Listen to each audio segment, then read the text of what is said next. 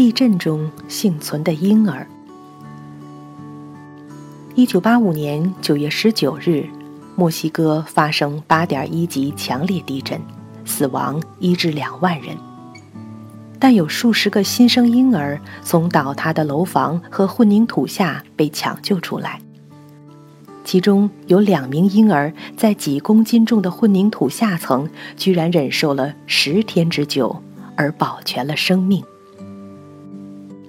这些婴儿之所以能够活下来，首先是因为婴儿体内有大量的储备水分。